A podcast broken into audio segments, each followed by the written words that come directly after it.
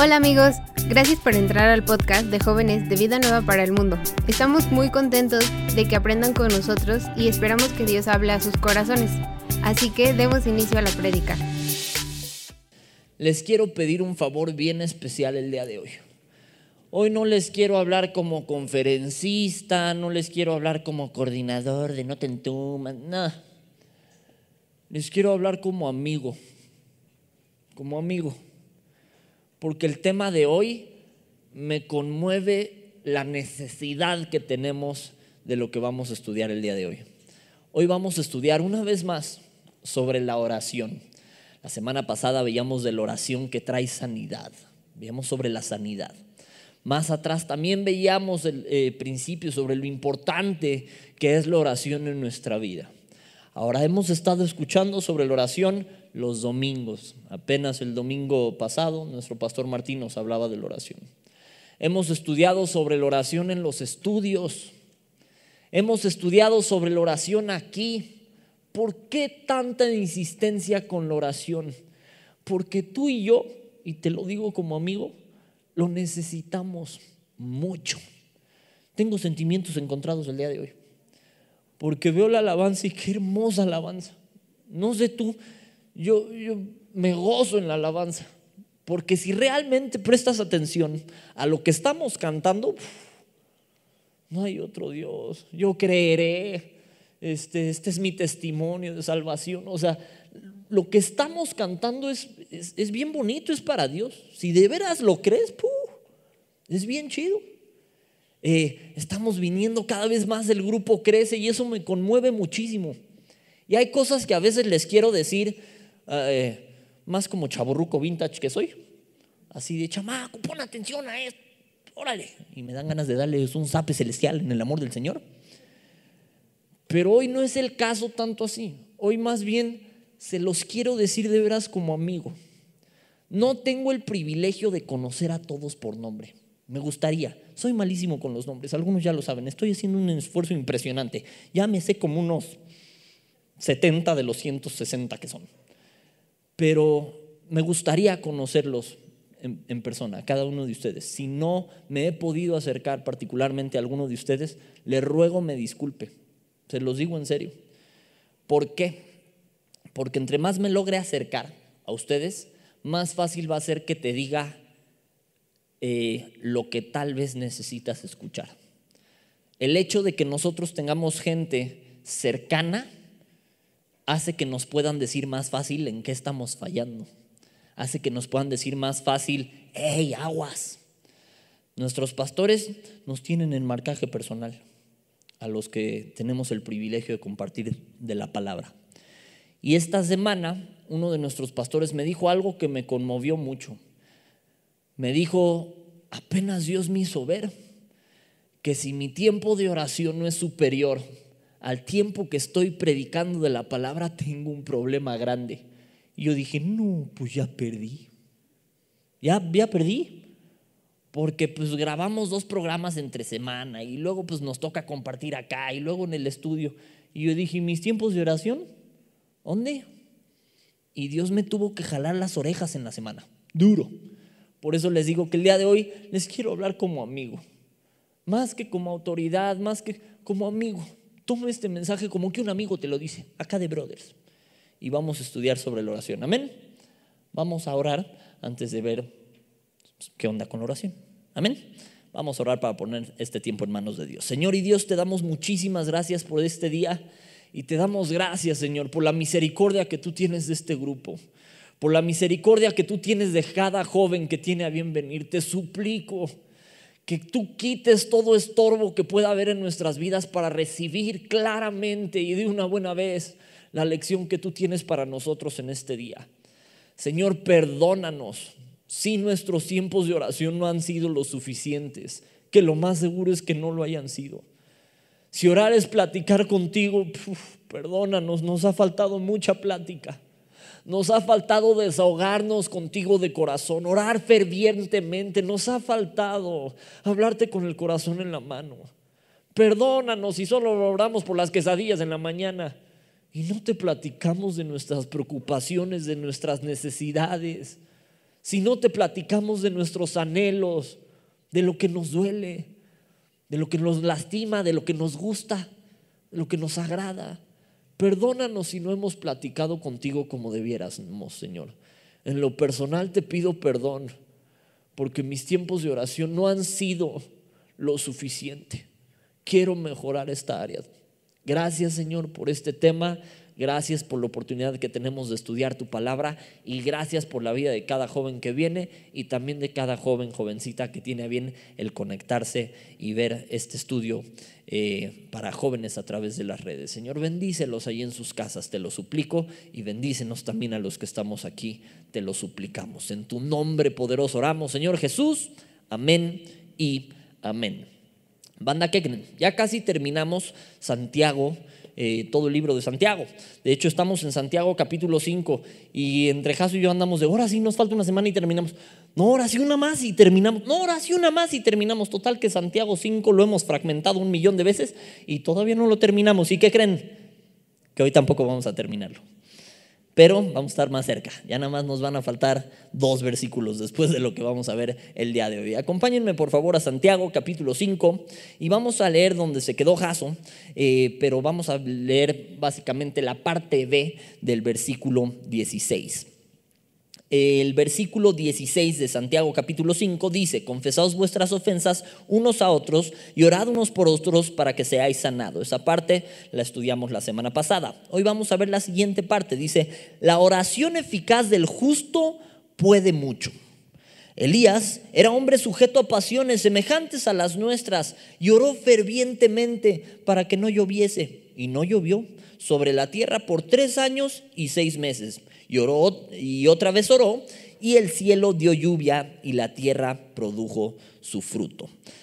¿Por qué tanta insistencia te decía hace rato con esto de la oración? A veces tristemente en nuestra cabeza oímos oración y dices, ay, qué flojera. Yo me acuerdo, la neta, la neta, que cuando me decían, va a haber tarde de oración, yo así de, qué flojera. Y me ponía a orar, pero para que no me durmiera. Era así de, ay Señor, quítame el sueño, porque si no va a estar así, Señor Y a veces la oración tristemente nos da flojera. A veces oímos de la oración y, ay, bueno, eso es, es, como para los señores, ¿no? Nosotros acá, alabanza con todo. ¿Sabes que hay que hacer las dos cosas? La oración y la alabanza y la lectura de la palabra. Hay que hacer ambas cosas. Así como no puedes solo orar para tener una vida en comunión con Dios porque es necesario que leas la palabra de Dios. Tampoco puedes solo leer. Necesitamos orar. Te decía, ¿por qué la insistencia en esto? Porque seguimos sin orar. ¿Y para qué se hace guaje? No soy el único. Y Dios ya me jaló las orejas esta semana. Y mi intención te decía, es acá de amigos, que te jale las orejas a ti también el día de hoy. ¿Por qué? Tú contéstate a ti mismo, a ti misma, ¿cómo están tus tiempos de oración? La neta. Tú dices, no, pues si yo oro por mis quecas en la mañana, por mis hotcakes en la noche y también oro por mi comida, ¿cómo no? ¿Cómo están tus tiempos de oración? Genuinamente, seamos muy reales. Los jóvenes en general están atravesando cosas bien difíciles, bien difíciles. Se les llama la generación de cristal, lo veíamos la semana pasada. Pero deja tú de si cristales o no cristales. De todos modos están atravesando cosas a veces difíciles. Les tocó un año peculiar en cuanto a la escuela, en cuanto a la educación, a algunos les encantó la idea de estar en su casa rascándose la barriga, poner una foto en el Zoom a sus maestros y ya, pasé el año. No aprendí nada, pero pasé el año. Otros sufrieron esa etapa durísimo, de no, no estoy aprendiendo nada, sobre todo los nerds, en el amor del Señor. Fue así de, no estoy aprendiendo, yo quiero que me enseñe. ¿Alguna vez tuvieron uno de esos compañeros de escuela que no llegaba la maestra y eran de los que iban a decir y que todos los demás los odiábamos? Que era así de, no, no, no digas. Pues sí, yo estoy pagando para recibir clases y todo así de, cállate. Yo era uno de los que se enojaban. Me gustaría decir que era de los matados, pero no. Ahora, si eres uno de estos, también sufriste, y felicidades, ¿eh? también sufriste este, estos años, porque estuvo difícil aprender, estuvo complicado. A algunos les costó mucho más trabajo el área de socializar con alguien más porque pues no había con quién. Estabas en tu casa. Algunos ya casi se arrancaban la cabeza a sus papás y sus papás ustedes, porque no estaban acostumbrados a convivir y de repente, toma la barbón, esas ocho horitas que te aventabas en la escuela, cinco horas, lo que estuvieras, ahora te las ibas a echar en la casa. Y pues todo el desfogue que normalmente hacías en la escuela, pues ahora en tu casa. Entonces tus papás ya están que te quieren asesinar, que bendicen que los servicios sean presenciales. Así de, sí, me libro de una hora. Porque no creas, ¿eh? No solo la sufres tú. Tus papás también es así de, ya se fue, por fin. No creas que eres el único que goza los tiempos de, ah, casa sola. Ellos también, créeme, y son papá y mamá. Y si papá y mamá se quieren, más. Eso lo dejo a su interpretación. Pero, los tiempos de oración, ¿cómo han estado? Me puedes tratar de poner la excusa de, es que no ha habido tiempo. Ponme la excusa que quieras este par de años menos esa. Porque tuviste tiempo para echarte todas las series de Netflix, todas las de HBO Plus y todas las de Disney Plus también. ¿Te echaste cuántas series en esta pandemia? ¿Y los tiempos de oración qué onda? ¿Por qué son tan importantes los tiempos de oración? ¿Sabes qué es triste? Seguimos preguntando, ¿quién quiere orar? Y cri, cri. Y ya, no falta el que se siente tan incomodado por el silencio que, ya. Mano, ¿te avientas más fácil por una piñata? ¿Por unos mendigos panditas? Que por orar. Hay piñata y ahí sí todo mundo y casi se matan y se avientan así de, ¿quién le quiere pegar a la piñata? ¡Ya, y deja tú de eso, cuando la rompen, ahí sí ves acá la marabunta de jóvenes aventándose por unas pasitas ya todas rotas o por una paleta ya toda pisada, ¿no? Pero ahí sí te avientas con todo, ¿no? Ahí sí, ¿quién se apunta? Yo. ¿Y orar? ¿Ven? Ustedes mismos estaban riendo. ¿Qué pasó? Su conciencia los acústicos del maíz. Ahora, hay quien dice, es que así es mi relación con Dios. Mi relación con Dios así es, o sea, yo me entiendo con Él. Oro poco pero efectivo. Toma tu oro poco pero efectivo. Cuando alguien tiene una bronca, ¿qué es lo más común? Ay, manita, vámonos a tomar un cafecito, ¿no? Y te lo platico todo. ¿Y cuánto te echas en ese café? ¿Cuántas horas te arbientas así? O si eres de los que les gusta hablar por teléfono hasta que se te entume la oreja y ya de plano cambias de lado en lo que te soba la otra oreja, ¿no? O mensajes interminables por WhatsApp y todo. Pero a Dios, ¿qué onda? ¿Qué tanto le estás platicando de tu vida a Dios? Te decía, los que defienden de, es que así es mi relación con Dios. No. Es como si dijeras, yo ando en bicicleta, pero no me gusta pedalear. Yo ando así. Es mi manera en la que ando en bicicleta. No, entonces no sabes andar en bicicleta. O sea, di lo que quieras. No, es que así yo no. No sabes andar en bicicleta. Una bicicleta se tiene que pedalear. Todavía si vas en una bajada, pues te la compro. Pero para que avance tienes que pedalear, ¿estamos de acuerdo? Si no, no estás andando en bicicleta, te estás sentando en un fierro y avanzando de manera muy bizarra. Lo mismo pasa con alguien que se dice hijo de Dios o que es hijo de Dios y no ora. Ya, ya, ya, ya se están empezando a incomodar igual que como me incomodé en una semana o todavía no. O sea, ya te está empezando a confrontar Dios con, ¿qué hubo? ¿Dónde tu oración? Porque si no, para el final del mensaje vas a estar más incomodado que nada, espero, en el amor del Señor. ¿Por qué? Porque en estos aspectos la incomodidad es buena. ¿Por qué? Porque la incomodidad genera un cambio y acción inmediata en tu vida.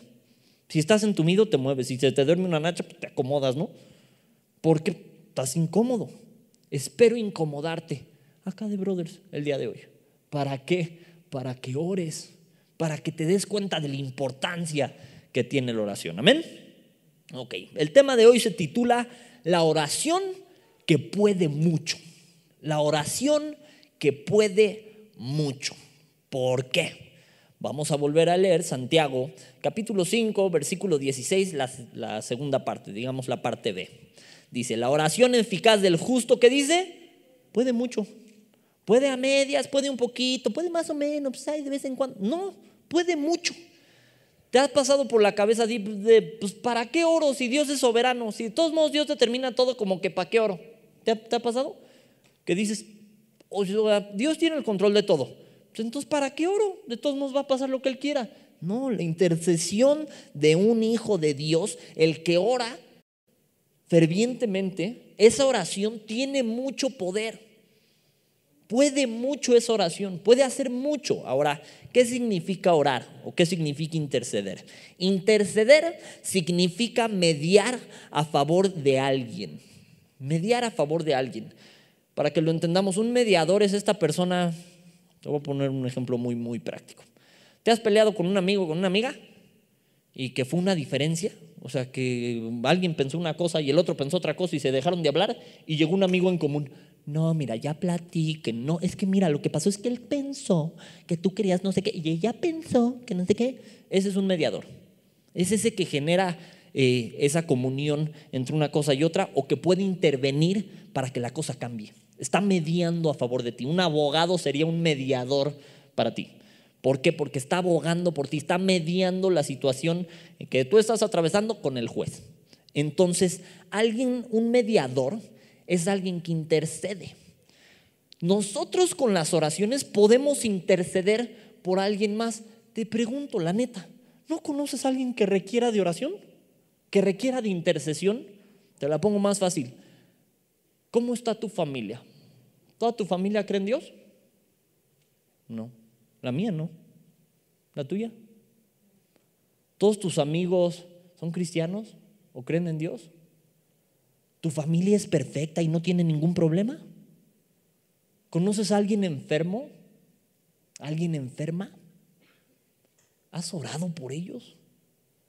Todos tenemos un familiar, un conocido, un amigo, alguien de aquí, para pronto que sabes que está pasando por algo difícil, ¿qué tanto oras por ellos en la semana? Jesús, en el huerto de Getsemaní, estaba Jesús orando. Imagínate la presión. Ahí nada más lo iban a matar. Ahí nada más. Deja tú que lo mataran. El justo, el limpio, el santo, santo, santo. Iba a cargar con los pecados de todos nosotros. Con todos los pecados. Imagínate la angustia de eso. De alguien que se mantuvo limpio, de repente cargar con toda la cochinada de todos. Y aparte la separación de Dios Padre en ese momento. Imagínate lo que estaba atravesando. Y le dice a sus compas, a los apóstoles, oye, ayúdenme a orar. ¿Y qué pasó? Se quedaron dormidos. Entonces no solo le pasa a nosotros los jóvenes, ya me incluí, amén. Le pasa a todos. Tristemente es algo que nos puede pasar a todos. El, ay, es que me quedé jetón. Llega Jesús y le dice, pues, ¿cómo que se quedaron dormidos? ¿Una hora? ¿Ni una hora? Y le decían, yo contigo hasta la muerte, deja tú hasta la muerte, hora, una hora. Te pregunto, ¿qué tan apuntado, qué tan apuntada estás con este grupo en particular? Amo a los que están en línea, los amamos, pero denme un segundito. Los que están aquí, que son una responsabilidad inmediata para nosotros. ¿Qué tan involucrado te sientes en el grupo? ¿Te sientes medio alejado? ¿Te sientes medio apartada, medio apartado? ¿Te sientes involucrada? ¿No? Si dices, no, yo sí soy, no, venga. ¿Qué tanto oras por el grupo? ¿Qué tanto oras por los demás? Los que están en las redes también anexas. ¿Qué tanto oras por los demás? Porque lo más probable es que conozcas a alguien que se las está viendo duras, que perdieron el trabajo durante esta cosa, que, a veces se las andan viendo duras hasta para comer. ¿Has orado por ellos? Lo más probable es que conozcas a alguna morrita que la atropellaron gacho, que la maltrataron, que algún patán se pasó de lanza con ella. ¿Has orado por ella? ¿Has hablado con ella? Ay, es que como que no me siento integrado. Pues vete integrando, manito, manita. ¿Cómo? A través de la oración. De entrada, viéndose unos por otros te decía con vergüenza, te pido perdón si no me he podido acercar a ti particularmente, pero sábete una cosa, sí oro por ti, ¿eh? con Dios como testigo oro por ti. ¿Por qué? Porque los tiempos están difíciles, bien difíciles. Ahorita la semana pasada volvemos al semáforo amarillo y a ver qué normas nos ponen, ¿no? Dios nos libre de volver al rojo y que no nos podamos congregar presencialmente. Mientras podamos, me voy a descoser como gordita en tobogán. ¿Por qué? por la importancia que tiene la oración, porque la oración puede mucho. Vamos a ver un ejemplo de esto en Números 11, 2. Números capítulo 11, versículo 2. Los espero. Está muy al principio de sus Biblias, después de Levítico, Números. Números capítulo 11, versículo 2. Los espero para que lo leamos juntos. Échenme una señal de humo nomás cuando lleguen. De humo, ¿eh? No de gas. Sí, ya una vez me la aplicaron. ¿Ya la tienen?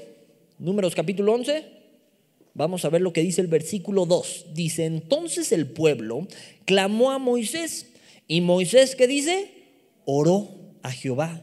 Y el fuego se extinguió, se extinguió y llamó a aquel lugar Tavera porque el fuego de Jehová se había encendido. Si vemos el versículo 1, dice, aconteció que el pueblo se quejó a oídos de Jehová y lo oyó Jehová y ardió su ira y se encendió en ellos fuego de Jehová. O sea, se empezaron a quemar. Y entonces van con Moisés, ay Moisés, ayúdanos. Y ahí va Moisés, Señor, por favor, ayúdanos. Por favor, perdónanos. ¿Y qué pasó? Paró la ira de Dios. ¿Por qué? Porque Él medió, porque Él intercedió por el pueblo. Te pregunto, ¿no has sentido la chamusquina medio cerca? O sea, ¿no has sentido que, hay segmentos que se están achicharrando? ¿O no conoces a alguien que, se las anda viendo rudas? Intercede por él. Ora por esa persona. Eso tiene mucho poder. Ahora, ojo, que si ora a quién, si ora a Dios, no a tu abuelita. Ay, mi abuelo que me ve desde el cielo. Imagínate si sí. Te lo decía la vez pasada. Imagínate. De entrada a tu abuelo, cada que entras al baño ay, mi hijo, ¿qué estás haciendo? Imagínate, no, pobrecita. ¿Dónde está tu descanso en paz si te estuviera viendo? Imagínate cuando te ve en Facebook las tarugadas que andas viendo. Imagínate tu abuelita ahí, ¿no? Ay, no, mi hijo. Y de repente le cambias otra. Ay, no, mi hijo. Dios las libre. Claro que no es así. ¿Me explico? ¿A quién se ora? A mi mami que partió con el Señor. No, que me cuida desde el cielo. No, perdóname, pero no. La vemos ahí en el cielo, amén. Ellos ya no vienen a nosotros, nosotros a ellos sí. Pero ¿a quién se ora? A Dios, ¿no? Se ora a Dios, se puede platicar con Dios, se puede platicar con Jesús. ¿Por qué? Porque son el mismo. Toda la plenitud de la Trinidad habita en Jesús. Ahora, la súplica eficaz del justo puede mucho. Esta es otra manera en la que se puede traducir. De hecho, la traducción literal del texto que acabamos de leer, de acuerdo a su significado este, del griego, sería, mucho puede la súplica del justo en su obra. ¿Qué? Mucho puede la súplica del justo en su obra. Ojo con el del justo. Del justo. Santiago sabía de lo que hablaba cuando hablaba de la oración. Tradicionalmente a Santiago se le conocía como el rodillas de camello. ¿Has visto un camello? ¿Has visto sus rodillas? Ves que se hincan para todo, ¿no? Así descansan hincados. Entonces tienen un callo gigante en las, en las rodillas. Literalmente Santiago tenía callos en las rodillas. ¿De qué tanto oraba? así lo conocían, con rodillas de camello. No, pues imagínate, ¿qué nos dirían a nosotros? Rodillas de princesa. Porque ni una marquita. No nos hemos inclinado, pero ni por accidente a veces. Ay, no, es que me mancho. Y luego hay que hincarnos, hay que doblarnos con el Señor. Ahora, ¿qué es importante? Esta palabra mucho puede eh, viene del griego ischuo, ischuo, y significa tiene mucha fuerza. Es un verbo. Tiene mucha fuerza la oración de un justo. ¿Quién es un justo? Tú y yo. Ahora, ojo, fuimos justificados en la cruz, pero es distinto a vivir en justicia. ¿Qué es vivir en justicia? Es alguien que genuinamente está tratando de reflejar a Jesús en su día a día. ¿Que no nos equivocamos? Claro que nos equivocamos, todo el mundo se equivoca. Pero le tiramos, hacemos un esfuerzo, nos extendemos hacia la meta, no nos conformamos al pecado, no hacemos del pecado una práctica y, ay, pues soy pecador y ay, que así me quieran. No, Tratamos de imitar a Jesús cada vez más. ¿Estamos de acuerdo? ¿Haces eso? Si haces eso, eres un justo. Si vives de acuerdo a los estatutos de Dios, procurando reflejarlo más cada día, si cuando fallas te arrepientes de todo tu corazón, eres un justo, eres una justa. Y tú, hijita, hijito justo, puedes orar. Y esa oración tiene mucho poder. ¿Cuánto? El ejemplo que nos da la Biblia es de Elías. Ay, nada más, ay, nada más. Paró y cambió la situación climática durante tres años, seis meses. Ay, nada más. Aquí se te anda inundando a tu casa y no eres ni por para eso. Ay, ya se me metió el agua. Ay, ¿qué hago? Llamen a los bomberos. Y luego, ¿y la oración? ¿A poco eso se vale? Pues claro. ¿Se vale orar para que Dios cambie la situación meteorológica? Claro. Amén, que llueva, pero no en mi casa. ¿Se vale? Claro que se vale. Ejemplos bíblicos, Jesús en el arca, no en el arca, en la barca. Y empieza la tormenta y lo despiertan. Señor, que no es sálvanos, que perecemos. Mira Jesús, ¿tú crees que se iba a morir ahogado porque se quedó dormido? Ay, chin, el maestro se durmió y ya, cambió toda la historia. Se quedó jetón. No se dio cuenta. Pues no, se despierta Jesús. Ay, ¿Qué pasa? Es que está lloviendo rete fuerte. Párate. Sabe Dios qué le dijo a la tormenta. Enmudece, cállate, sabe Dios. No me acuerdo. El punto es que calla la tormenta, la apaga. Y los demás, ¿quién es este que hasta esto, hasta el clima obedece? Pues hay nada más Dios. Hay nada más el Hijo de Dios y Dios hecho carne. Entonces vale orar por eso. Claro, claro. Orábamos hace rato por la sanidad de uno de ustedes. Y de veras Dios lo puede hacer. Por supuesto que sí. Por supuesto que sí. ¿Le creemos a Dios o no le creemos a Dios? Yo sí, tú. La neta. No se me queden viendo, respondan. ¿Le crees a Dios o no? Amén. Claro que sí. ¿O le entraste para medio salvarte? Para medio creerle a Dios, para pasar de panzazo. Pues no, le creemos a Dios. Entonces la oración puede mucho, la oración tiene poder. Pero es importante que marca aquí la oración del justo puede mucho. ¿Quiénes son justos? Los hijos de Dios que viven como tal no significa que no te equivoques. En Elías nos marcan ahí que era un hombre, hombre de la palabra antropos, hombre de carne y hueso como tú y como yo, no era un superhéroe, no era un superhumano, no era el super Elías. No, era un hombre. Oye, el superprofeta, era un hombre como tú y como yo, que enfrentaba cosas como tú y como yo. Si me apuras tantito, el pobre era bien depresivo después de ganarle a los profetas de Baal y que ahí nada más oraba y caía fuego del cielo, es así lo he intentado y no, no me ha salido. Señor, fuego, consúmelo. Gracias a Dios, Dios no me ha concedido esa, ¿no? Pero hay nada más, después de que ora y fuego cae del cielo, se agüita y no basta ya, porque no soy yo mejor que mis padres y todo, quítame la vida.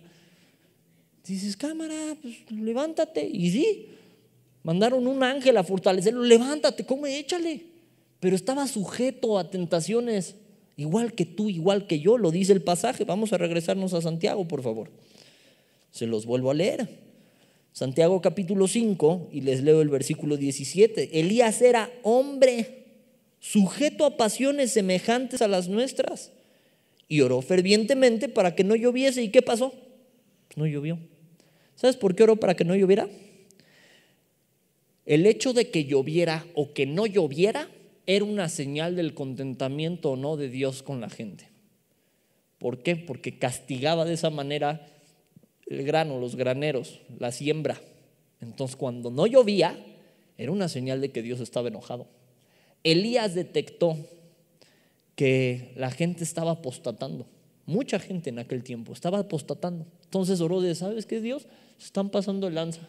Que no llueva, porfa que se den cuenta que se están equivocando. Va.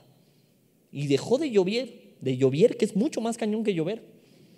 Ojalá nada más llovera, no, lloviera. Dejó de llover. Tres años, seis meses dejó de llover. Aquí no logramos que deje de llover media tarde para que no se nos inunde el changarro. Para que se seque la ropa. Ahora sí te viste bien, señora. Mi esposita, para que se seque la ropa. Acá de mi amor, es estudio para jóvenes, no para doñas. sí le pasa, empieza a llover y yo, yo de ley me quejo por el carro, lo acababa de lavar y ¡Ah! la ropa. ¿Qué pasó, mi amor? No nos balcones así. Ya también estás chavarruca vintage. Ok, hay que orar. La oración tiene mucha fuerza. Amén. Vamos por favor a Timoteo capítulo 2 versículo 8. Vamos a ver qué es lo que Dios quiere de nosotros. Timoteo, primera de Timoteo, capítulo 2, versículo 8. Los espero, poquito más atrás de donde estábamos. Más atrás de Hebreos, más atrás de Tito, Timoteo. ¿Ya lo tienen? Ok, dice, quiero pues que los hombres oren. ¿Cuándo? ¿De vez en cuando? No. ¿Cuándo? ¿Cuando vienen a la iglesia? ¿Cuándo? No. ¿Cuándo? ¿Cuando van a comer? No. Que oren en todo lugar, levantando las manos santas, sin ira ni contienda. ¿Qué es lo que quiere? Que oren. Quiero pues que los hombres oren. ¿Por qué? Imagínate las bendiciones que nos estamos perdiendo tú y yo por no orar. ¿Cuántas cosas habrían sido diferentes si hubiéramos orado? ¿Has clamado por tu familia, por el matrimonio de tus papás, por tu relación con tus carnales o tu carnal que está perdido en drogas, adicciones y sabe Dios cuánta cosa? ¿Has orado, clamado por el patán o la garrapata que se carga a tu hermana? ¿O tu hermana en Cristo? ¿Los estoy casando de patanes? Van a ver si no. Dios, Dios permite el discernimiento. Van a ver, dejen que los encuentre, hijos del maíz. ¿Has orado por ellos? Porque si no, no estamos haciendo lo que un hijo de Dios debería. Punto número dos. Ya entendimos que punto número uno, la oración puede mucho. O sea, sí puede. La oración hace cosas, provoca cosas, provoca cambios. Porque es interceder, es mediar a favor de alguien o de algo. La oración puede mucho. Otros ejemplos de esto los vamos a ver más adelante, pero por ejemplo, Ana, que oró porque no podía tener hijos, es un ejemplo de alguien que oró y cambió la cosa. ¿Ok? Ahora, punto número dos. Es eficaz porque lo hace un justo y lo hace fervientemente. Es eficaz porque lo hace un justo y lo hace fervientemente. Regresándome otra vez a nuestro pasaje base, se los vuelvo a leer. La oración eficaz del justo puede mucho. Elías era hombre sujeto a pasiones semejantes a las nuestras y oró fervientemente. ¿Qué significa orar fervientemente? Significa orar mucho, entregarlo todo a la oración. No significa un, ay, pues que Dios bendiga lo que entra a la barriga, amén. No, es orar fervientemente. Te pregunto de corazón, ¿Has orado alguna vez fervientemente? Te va a dar risa el ejemplo que te voy a poner, pero ahorita te doy un ejemplo. ¿Has orado fervientemente por algo? ¿Por alguien? La mayoría de veces que no, eso cuando estás en peligro o cuando la supercalabaceaste, ¿sí o no? La vez que más he orado en mi vida fue cuando me arrestaron, así de Señor, ahora sí, ahora sí muere, líbrame, no vuelvo a hacer nada. Y somos expertos en prometerle a Dios mil cosas cuando estamos en peligro pero te libra y a veces nos olvidamos de orar. ¿Para qué? Para darle las gracias también. Ojo que orar no son estas oraciones escritas repetitivas que no sirven para nada. Y la Biblia advierte de eso, no con vanas repeticiones. Te lo decía hace, no sé, un par de semanas. De Dios no quiere, si orar es platicar con Dios, Dios no quiere que llegues y le digas lo mismo 120 veces. ¿Qué tienes, hijo mío? Padre nuestro que estás en los cielos, santificado sea tu nombre. No, pero ¿qué tienes, Padre nuestro que estás en los cielos, santificado? Pero ¿qué tienes, hijo? Padre nuestro que estás en los cielos. Algunos peor. Ángel de la guarda, mi dulce compañía, no me desampares ni de noche. Dices, no. Toma tu ángel de la guarda. quién se ora? A Dios. ¿Con vanas repeticiones? No. No con vanas repeticiones. Ojo, a Dios le puedes hablar como eres. ¿Quién crees que te conoce más que Dios? A veces nos lo tratamos de chorear, ¿no? Somos bien pelados y todo, pero llegas con Dios y, oh, amado y venerado Padre Celestial. Empiezas a hablar como Jaso. Si yo fuese, me iba a desquitar de que tarde o temprano. ¿Dónde estás, hijo del maíz? Me dijo Ruco la semana pasada. Me tenía que desquitar, amigo, lo sabes. Empiezas a hablar en modo Jaso. Si yo fuese y te dijese, y yo alabase. te amo, amigo, lo sabes. No, empiezas a quererle hablar en Reina, en Reina Valera, ¿no? oh Padre vuestro. Dice, ¿así hablas? Tampoco te estoy llegando que llegues de, te estoy diciendo que llegues de pelado con Dios, ¿no? Es que trance es de mi valedor. Pues no, no.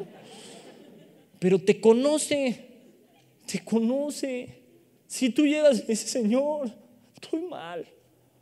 Estoy atravesando algo bien difícil, me está costando mucho trabajo, ayúdame. Si le dices la neta, ¿cómo va? Señor, estoy lidiando con pornografía, ¿cómo le hago?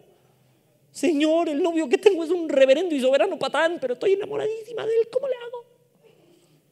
Dile la neta, ora la neta, pero ora fervientemente. ¿Qué es fervientemente? No es un ratito y ya. No llegué y yo le dije, ay Señorcito, cuida mi camino. En nombre del Padre, del Hijo y burrito que los acompaña, amén. No, es fervientemente, es que te descosas con Dios. Te voy a decir la neta, aquí a nivel de cancha, a veces nos toca atravesar cosas bien difíciles. A veces me entero de testimonios de algunos de ustedes que uf, si me lo llevo de tarea en oración me cae. Ha habido por algunos de ustedes que hemos orado años, años para que retachen. Pero si tú no oras por ti mismo de entrada y uno así que un, dos, tres por ti, por los que te rodean, ¿cuándo? La oración eficaz del justo puede mucho, pero ha de ser fervientemente. Te voy a decir una pregunta, no me la contestes, contéstala en tu cabecita. ¿Estás atravesando algo difícil? Algo difícil, que te está doliendo, que, que, que te tiene presionado, presionada, que te tiene con incertidumbre, tal vez con miedo, tal vez con ansiedad. ¿Estás atravesando algo así? Ora. ¿Cómo? Fervientemente. Porque la oración eficaz del justo puede mucho. Y si conoces a alguien y tú estás bien, amén. Si conoces a alguien, vamos a suponer que tú estás bien, pero conoces a alguien que está atravesando, ora por esa persona, fervientemente. ¿Qué es fervientemente? Es que de una vez nos quitemos el, ay, qué flojera. No. ¿Saben qué duele? Neta duele. Y se los digo, les decía al principio como amigo, que estamos en un estudio. ¿Quién quiere orar? Me duele que eso pase. Porque es quien quiere platicar con Dios. Yo no. Y lo peor es que salta uno de 30. Deberíamos de ser los primeros. Y se lo digo a cada uno de los que están aquí, cada uno de los que me ve de paso. Deberíamos de ser los primeros. ¿Quién quiere orar? Yo. Sin chistar de volar. Yo. Ay, ¿qué voy a decir si no es para el vecino? Ay, ¿qué van a decir? Qué oro rarísimo. ¿Tu oración es para el de al lado? No. Es para Dios. ¿Qué va a decir Dios? Ese sí quiso hablar conmigo. De cómo hables y tartamudeas y no tartamudeas. Si no tienes idea de por qué orar, el Señor, este, pues, pues gracias porque todo chido y, y así, porque pues está padre, ¿no? Gracias. Hay, hay gente que ora así, pero es de todo su corazón, no hay falla. Ese se va a agradar más que Dios. Y hay el ejemplo del publicano y el fariseo. ¿De quién se va a, a, a agradar más Dios? Pues del que le ore con su corazón, aunque no sepa hablar. Aunque tú que fuiste y viniste y no hay falla. Ese va a agradar mucho más que el que, oh, alabado Padre Redentor, tú que en los cielos me escuchas, a tu humilde servidor, báñate en el amor del Señor. Deberíamos ser los primeros, banda, en orar. Y te la voy a estar aplicando, vas a ver, vean esta carita, te la voy a aplicar. Voy a llegar de vez en cuando y le voy a pedir al random, al primero que se me cruce, oye, ¿te, te la oración de bienvenida el día de hoy? Ay de ustedes, me cae que les doy un microfonazo donde alguien, ay no, yo mejor no, ay no. Donde te salga lo Moisés, no, manda, te ruego por quien debes. Báñate. Tenemos que ser los primeros, banda, en aventarnos a orar. Déjenme, voy rápido, porque si no, me quedo aquí media hora más. Ok, entonces, punto número uno, la oración puede mucho. Punto número dos, es eficaz porque lo hace un justo y la hace fervientemente. Un ejemplo está en Juan capítulo 15, versículo 7. Acompáñenme para allá, por favor. Mateo, Marcos, Lucas, Juan. Juan capítulo 15, versículo 7. Los espero, ya saben, para que lo veamos juntos. Nada más echenme un, un algo cuando lleguen. Ese uh, estuvo muy... Uh, voy a patear. ¿Ya lo tienen? Amén. Juan capítulo 15, versículo 7 dice, si permanecéis en mí y mis palabras permanecen en vosotros, pedid que todo lo que queréis y os será hecho. ¿Por qué se anima a decir, pide todo lo que quieras? Oye, si le pide una tarugada, alguien que permanece en él y en su palabra no va a pedir una tarugada. Va a pedir mucho más sabiamente. ¿Por qué va a saber qué pedir? Elías te decía, oró para que no lloviera. Después oró para que sí lloviera. ¿Sabes cuándo oró para que regresara la lluvia? Cuando el pueblo se arrepintió. Lo vamos a ver. Este, vamos a ver más adelante. Espérenme. Entonces, nos habla de alguien que vive en justicia, se los decía hace rato, alguien que vive en santidad, alguien que procura genuinamente agradar al Señor. No es alguien perfecto, es algo para ti y para mí la oración. Es eficaz cuando lo hace un justo, sí, y cuando lo hace fervientemente. Este, hay, conocí un pastor que estaba encerrado en la cárcel Digo, podía estar encerrado en su cuarto, no se me queden viendo con pues, obvio, ¿no? Estaba encerrado, estaba en el bote. Lo agarraron porque él y su carnal estaban jugando fútbol. El problema es que estaba jugando con un par de cabezas humanas. Y los agarraron porque se pusieron bien borrachos, metió gol y dijo, ¡ah, jaja, gol de cabecita! Suena bien chistoso, la onda es que fue real. Entonces este pastor obviamente lo encerraron adentro conoció del Señor, adentro puso una iglesia, pero después ya estaba bien consolidada la iglesia y quería salir a predicar. Decidió que cinco años diario iba a orar para pedirle a Dios, Señor, sácame. Le tomó como dos y medio. Y dice que un día escuchó, bueno, ya, está bien, te voy a sacar. Súper. Oró dos años y medio diario. Más ferviente no se me ocurre, ¿no? Diario, Señor, sácame, yo ya pedí perdón y yo sé que puedo servirte allá afuera, sácame, que no sé qué, pero si es tu voluntad, déjame aquí, pero yo creo que puedo servirte, sácame. Y así empezó a orar, dos años y medio, diario. ¿Qué crees que pasó? Lo sacó, me tocó ir a su iglesia. Yo dije, nada más, nada más que no vaya a proponer el partidito de fútbol porque no le voy a entrar. No, un hombre de Dios, un hombre hecho y derecho de Dios que oró fervientemente y cambió su situación. Lo vemos con Elías aquí. Oró con un propósito específico y, ese va a ser nuestro punto número tres. Pero bueno, es eficaz cuando lo hace un justo y cuando lo hace fervientemente. Este era un hijo de Dios, este era un hombre, te decía, no un superhombre, un hombre normal, común y corriente, pero se entregó por completo a su oración. Por eso dice que oró Elías fervientemente. Te decía que otro ejemplo de eso era Ana que no podía tener bebés y dice que se descoció con el Señor tanto que pensaron que estaba ebria. Y le dijeron, oye, pues ya digiere tu vino. Su sacerdote Elías y manita, se te pasaron las copas. Y ya no estoy ebria, no me tomes por, por mujer impía. Estoy desahogándome con Dios. Se desahogó con Dios y dice que no estuvo más triste. Pregunta, ¿cambió su situación en ese momento? No. Su situación era exactamente la misma. ¿Qué cambió? Que la depositó en el Señor.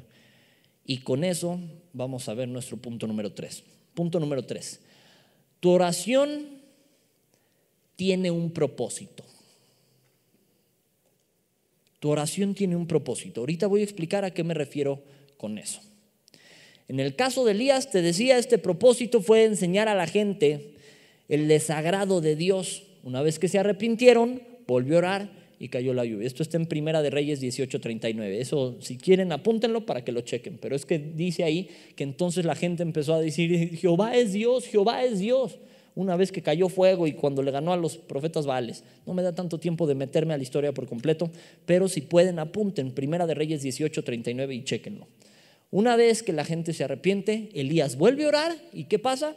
Cae la lluvia otra vez, por fin. Ahora, ¿cuál era el propósito de su oración? Enseñar a la gente. ¿Cuál es el propósito de tu oración? Te pregunto. Vamos a poner varios ejemplos. Si yo oro para que Dios cuide sus corazones y de todos modos pasa algo que pone a prueba su corazón, ¿fue que Dios no me oyó? ¿O sí me oyó y determinó que eso era lo mejor? Pues más bien como que sí me oyó y determinó que eso era lo mejor. Te voy a poner otro ejemplo muy común. Quien ora por la pareja incorrecta o correcta, tal vez. Oras y dices, Señor, es que yo amo a fulanito, concédemelo por favor, porque mira, está bien guapote y hasta rico me salió el gato. Y, hasta ahora de vez en cuando, o sea, es él, Señor, y, y oras fervientemente y el vato no te pela. ¿Qué pasó? ¿Dios no escuchó tu oración? O más bien Dios escuchó tu oración y ahí tuvo tu respuesta. A veces la respuesta a tu oración es no. ¿Qué dice Salmos 37.5? Encomienda a Jehová tu camino y confía en Él y Él hará. No dice, y Él hará justo lo que quieres, ¿eh? Él va a hacer. Y yo tengo que estar con la paz de que yo ya oré para eso. Te pongo otro ejemplo. Yo puedo orar por el grupo. Machín. Señor, guárdalos, líbralos, cuídalos. Pero si se mete un lobo rapaz y daña a muchas ovejas, ¿qué Dios no me escuchó? Claro que escuchó, permitió una prueba en medio de nosotros. No es que Dios no escuchó tu oración cuando la respuesta fue no. Te decía que la vez pasada, eh, hace un par de semanas, perdimos un embarazo, no un bebé, perdimos un embarazo porque fue un embarazo anembrionario, lo que significa que había saquito pero no había bebé. Igual duele, igual se sintió horrible. Pero hace, ¿qué tiene? ¿Dos años? Hace dos años sí perdimos un bebé. Y yo oré como nunca en mi vida. Más que nunca en mi vida. Y te decía de eso que le tratas de hacer tratos a Dios, de no, llévame a mí, no te lleves a mi familia y todo. Y la respuesta fue no. ¿Qué pasó? ¿Dios no escuchó mi oración? Sí, sí la escuchó. Y la respuesta fue no. Pero tengo que estar en paz sabiendo que, que Dios tiene el control, que yo deposité esta situación en manos del Señor. Otro ejemplo, Jesús en el huerto de Getsemaní. Oró, Señor, si se puede, pasa de mí esta copa, pero que no se haga lo que yo quiero, que se haga tu voluntad. Dios no oyó a su hijo. Claro que lo oyó. ¿Cuál fue la respuesta? No. La respuesta fue, vas a atravesar todo eso. ¿Ok? Pero entonces voy en paz, sabiendo que Dios tiene el control. Tenemos que orar de esta manera. Acompáñenme ya para terminar a Filipenses 4, 6, 7.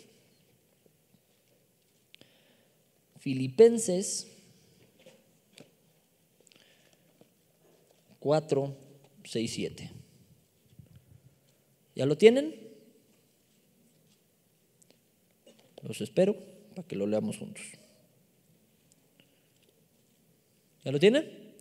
Dice, por nada estéis afanosos si no sean conocidas vuestras peticiones delante de Dios en toda oración y ruego, con acción de gracias.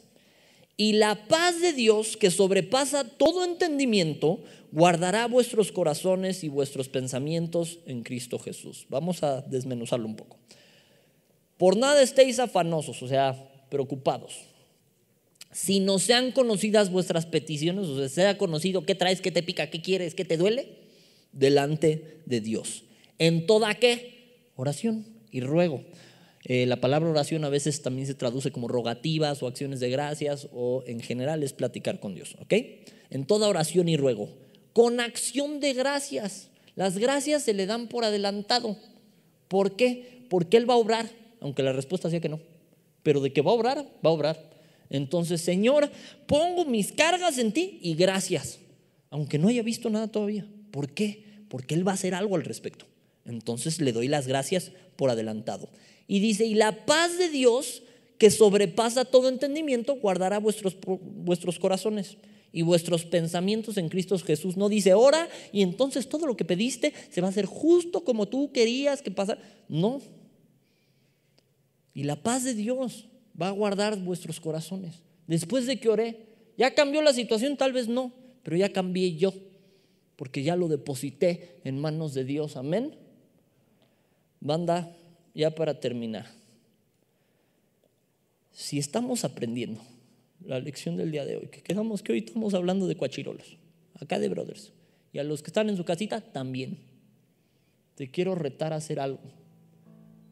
Te quiero retar a que oremos todos juntos y que lo hagamos por una vez en tu vida de rodillitas en el piso. Esto es si quieres, ¿eh? No te estoy obligando. Y ojo que no te me estás inclinando a mí, voy a ser el primero en hincarme. Simplemente vamos a tener un acto de reverencia a Dios. Entonces, si te animas ahí en tu lugarcito, tienes hueco, las sillas están separadas. Vamos a hincarnos y orar el día de hoy. ¿Te parece bien? Si no, de todos modos, porque es necesario que seamos hombres, que seamos mujeres de oración. Ahora yo voy a orar, pero te suplico que ahí en tu lugarcito te des cosas con Dios. No es necesario que te escuche el vecino, pero Dios te oye.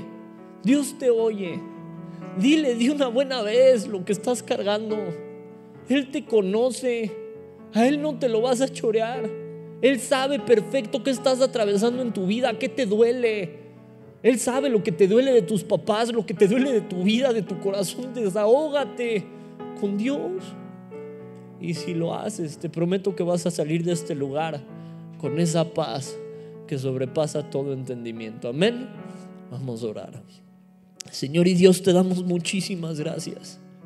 Gracias porque tú tienes misericordia de nosotros, incluso cuando no lo merecemos. Gracias porque tú has cuidado de nosotros cuando no lo merecemos. Señor, yo te suplico que tú tomes siempre el control de este grupo.